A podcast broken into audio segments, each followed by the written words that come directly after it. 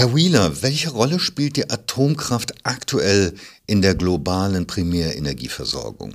Aktuell spielt die Atomkraft eine geringe Rolle. Wir haben jetzt aktuell 2018 rund 4% Atomkraft bei der Primärenergieversorgung. Das heißt, der Anteil an der globalen Stromversorgung ist gar nicht so hoch, wie man vielleicht denken möchte. Der ist erstaunlich gering. Aktuell sind es rund 10 Prozent. Der maximale Anteil, den Atomkraft in der Stromversorgung hatte, war 1996, also vor rund 20 Jahren. Da war es 17 Prozent. Seitdem ist es kontinuierlich abgesunken auf die heute 10 Prozent. Wie entwickelt sich denn die Anzahl der Atomkraftwerke? Aktuell sind es 417 Atomkraftwerke, die am Netz sind. Die Höchstphase der Neubauten war aber in den 60er und 70er Jahren mit jeweils so 35 bis 37 Neubauten pro Jahr. Das ist komplett abgesunken seitdem. Und wichtig anzumerken ist auch noch, dass dieser Atomboom der späten 60er, 70er Jahre bereits vor Three Mile Island und Tschernobyl zum Erliegen kam. Also es waren nicht die äh, Atomunfälle, die die Industrie geschwächt haben, sondern die Stagnation kam schon vorher. Das heißt, die bestehenden Atomkraftwerke werden immer älter. Wie ist es denn um den Zustand der bestehenden Atomkraftwerke bestellt? Ja, die Atomkraftwerke werden immer älter. Aktuell ist der Durchschnitt bei rund 30 Jahren. Ähm, die meisten Kraftwerke davon sind ausgelegt auf eine, auf eine, technische Lebensdauer von 40 Jahren. Teilweise werden aber auch Laufzeitverlängerungen vergeben, in den, in den USA beispielsweise auf 60 Jahre. Aber der Trend, dass mehr Kraftwerke abgestaltet werden, als tatsächlich ans Netz kommen, wird in den nächsten Jahren sich verstärken. Bis 2030 gehen wir davon aus, dass nochmal 207 Kraftwerke mindestens vom Netz gehen, anhand der technischen Lebensdauer. So wird sich der Fokus in den nächsten Jahren halt vermehrt auf Rückbau der Anlagen und die ungelösten Probleme der Endlagerung konzentrieren und nicht auf mögliche Neubauten. Oft hört man ja, dass viele Länder ein großes Interesse an der Neueinführung der Atomkraft hätten. Was ist da dran? Das ist ein weit verbreitetes Narrativ der Industrie. Ähm, man kann die letzten 30 Jahre zurückgehen. In den letzten 30 Jahren sind vier Länder neu eingestiegen in die Atomkraft. Das waren vor allem China, Rumänien, aber auch Iran und Mexiko.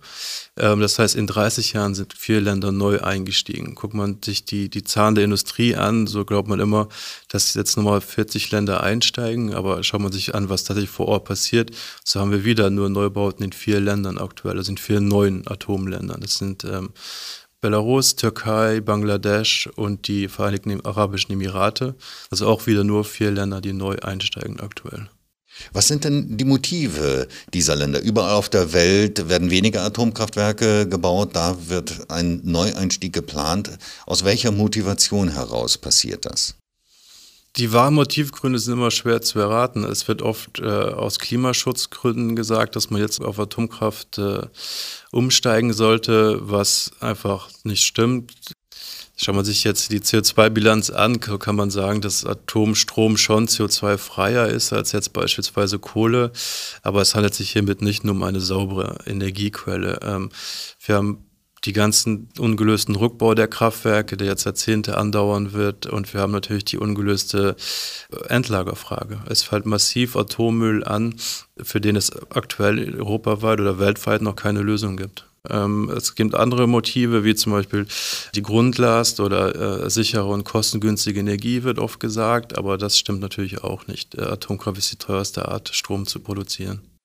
Wenn es sich denn nicht rechnet, was könnte denn der Grund dafür sein, dass überhaupt überlegt wird, in eine Technologie einzusteigen, die nicht kosteneffizient ist?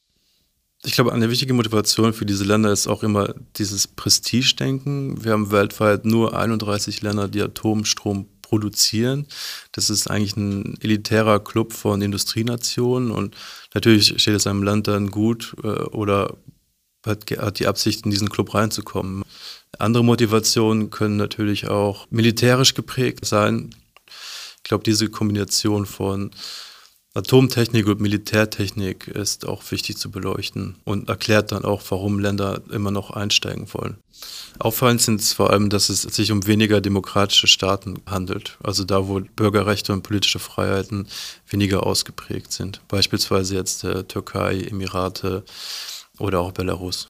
Wie sieht es auf der Angebotsseite der Atomkraft aus? Lässt sich da eine Verschiebung der Schwerpunktländer beobachten?